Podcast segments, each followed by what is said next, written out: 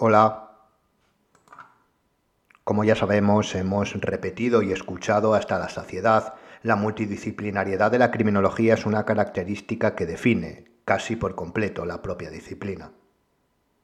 Y si pensamos en las ciencias de la cual extrae su conocimiento, siempre tendemos a hacerlo desde la psicología, la medicina, la biología, la antropología, la estadística y por supuesto en el contexto del derecho. Pero hay conocimientos que raramente se unen en una primera ronda de relaciones, y no solo por los desconocedores, sino también por los propios criminólogos, como es la que hoy nos ocupa, la filosofía. Así que dicho esto, bienvenido a Zona Criminal. Si te das cuenta, la mayoría de las veces que intentamos desentrañar esos eh, conocimientos que componen la interdisciplinariedad de la criminología, siempre lo hacemos con ciencias de primer grado, es decir, técnicas y de campo cerrado podríamos eh, definirlo, con los límites bien, eh, bien limitados, biología, medicina, estadística, pero pocas veces a una de segundo grado, que depende de las de primero para poder aportar, como es el caso de la filosofía.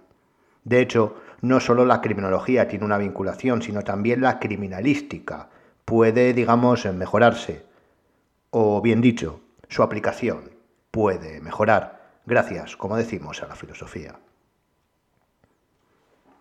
Estamos a comienzos de año, del año 2024, y la idea de este programa nació antes del final.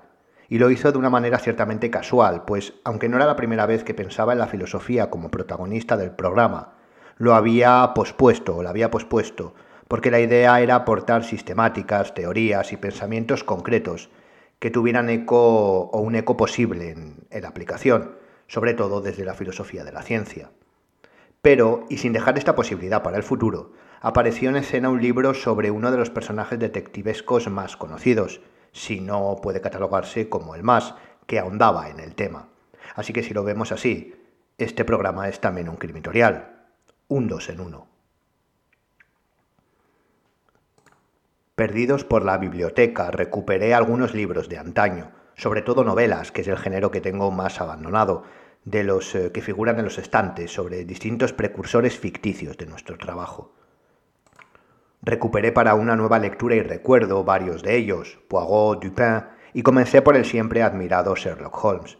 Lo hice con el libro titulado Cinco aventuras de Sherlock Holmes, de la editorial Ciruela. Se trata de una colección infantil dedicada a la filosofía. Tiene ya unos años en mi poder, unos cuantos, la verdad, y el título es bastante descriptivo de lo que contiene.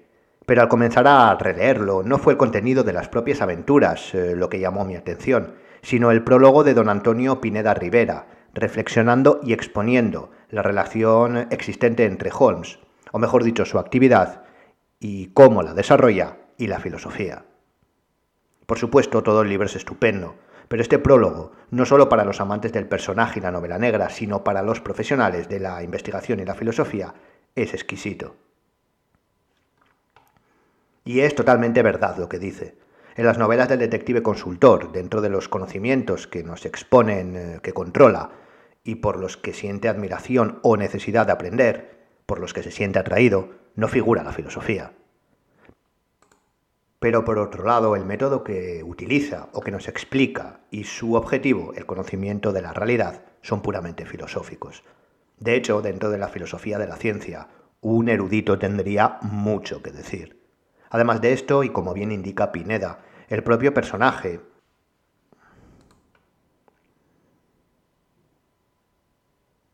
a lo largo de sus historias nos plantea cuestiones filosóficas que si bien es posible que no sean de un calado universal, esto ya lo digo yo, sí pueden ayudar a reflexionar sobre la filosofía social contemporánea de la época y actual. Dentro de la primera parte de su necesidad de conocimiento de toda la verdad, ya tenemos mucho de filosofía procedimental o de procesos de pensamiento filosófico general. Porque en primer lugar, Sherlock Holmes siempre se cuestiona todos los aspectos de cualquier generalidad. Y para ello no hace más que reducir al máximo posible todas las variables que componen el constructo, analizando el mínimo ítem. Es decir, descompone el problema más grande en problemas pequeños de fácil solución. Pero lo hace utilizando conocimientos totalmente multidisciplinares, que correlaciona, en ocasiones cualitativa, en ocasiones cuantitativamente, y en ocasiones con ambos de manera sistemática.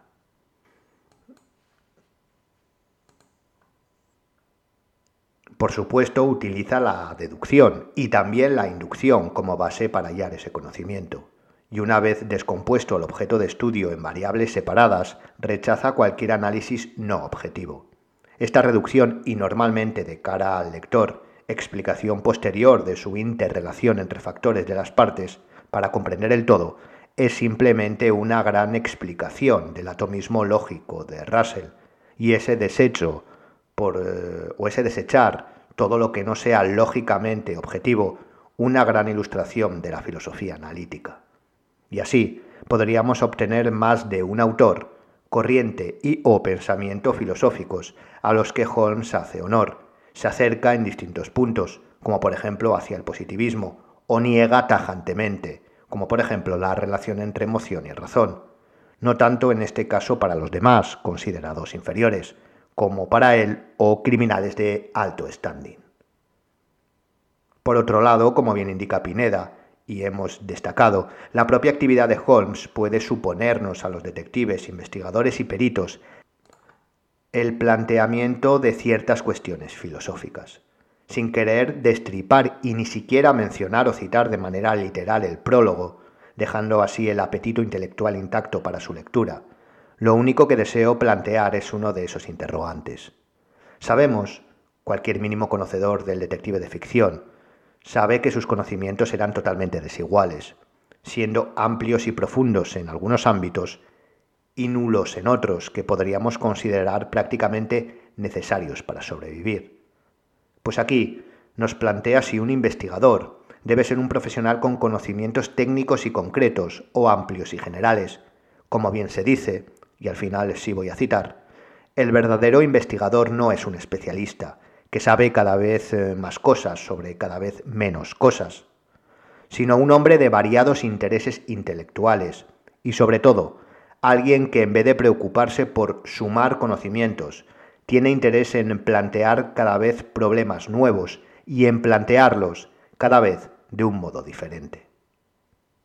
Esto, como decimos, no es un problema filosófico de primer orden mundial, pero sí de importancia vital para criminólogos, detectives y peritos, porque si bien podemos estar de acuerdo con lo dicho desde el punto de vista de un investigador, sea detective privado, agente de policía, lo que sea, no puede serlo para un perito, que no es más que un profesional, pero con conocimientos concretos de una determinada materia, es decir, la definición contraria a lo expuesto.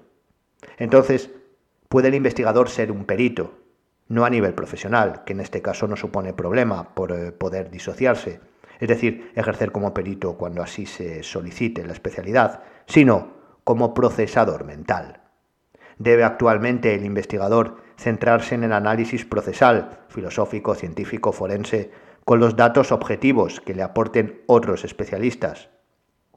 Es el investigador quien encuentra el empirismo en base a esos conocimientos específicos, no debe ser experto en una determinada materia, pero sí en la suya propia, la investigación. E incluso si tomamos por fáciles estas cuestiones respecto al detective y al investigador, ¿dónde encaja un criminólogo? Un profesional estudioso de una ciencia multi e interdisciplinar, con aplicaciones concretas y conocimientos generales, sí, pero también específicos. Al final, va a resultar que cuando leamos o releamos a partir de ahora Sherlock Holmes, vamos a terminar preguntándonos por el ser, si el delincuente fue o no fue. Eso sí, como investigadores y o peritos, hallando ahí la cuestión. Pues aunque breve, vamos a ir terminando el programa de hoy. La verdad es que obviamente la cuestión filosófica da para mucho y podría ser un interesantísimo debate, filosofía, criminología e investigación forense. Tal vez lo retomemos. Espero que a partir de ahora, cuando lea sobre filosofía, puedas reflexionar sobre qué puede aportar a una sistemática criminológica y o forense. Y no solo con la filosofía, sino con disciplinas que a priori poco podrían aportar. Aunque el spoiler no es ni más ni menos que teniendo en cuenta el objeto de análisis de la criminología, cualquier ciencia técnica, cualquier conocimiento, es susceptible de aplicarse y ser útil. Y por supuesto, mi más enérgico ánimo a leer o releer estas aventuras y el magnífico prólogo. Y hasta aquí el programa de hoy. Por supuesto, dejó la referencia al libro en la descripción. No me queda más que desearle lo mejor para este 2024 y despedirme.